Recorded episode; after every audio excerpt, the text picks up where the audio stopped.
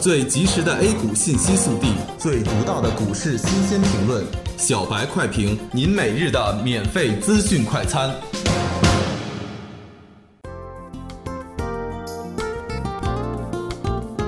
各位听友，大家好，欢迎收听十一月十日的小白快评。小白快评今日话题：沪指低开走高，券商再次护盘。昨天的一则消息再次刷屏了整个财经圈子。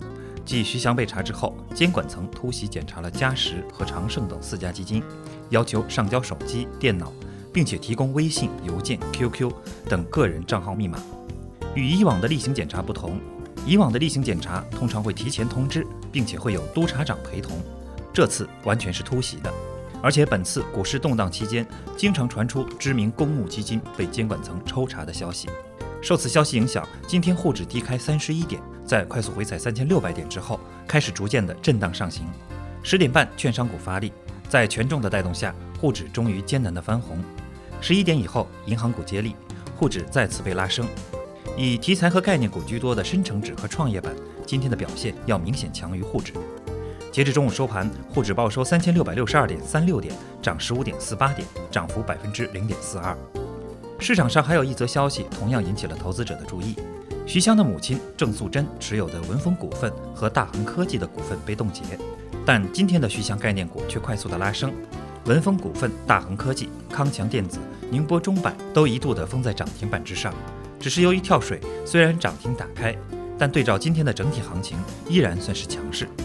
昨天表现优异的银行股先抑后扬，经过震荡回调之后。在十一点十五分开始发力，将在昨天收盘价附近盘整的大盘推向了一个新的高度。券商股今天再次接过了扛起大盘的重任，兴业证券、方正证券、东兴证券和太平洋证券多只券商股涨停板。虽然个股总体上是涨跌参半，但是个股的跌幅并不大，还在健康的回调范围之内。证券、多元金融、传媒娱乐、文教休闲、保险和化纤等板块涨幅居前，预测下午冲高回落的可能性很大。若散户投资者不顾技术形态，直接进场以资金来推动，形成合力，则是另外一番走势了。总体上，小阴小阳，风向可控。感谢收听今天的小白快评，本期编辑张芊芊，主播阿文。明天同一时间，欢迎继续收听。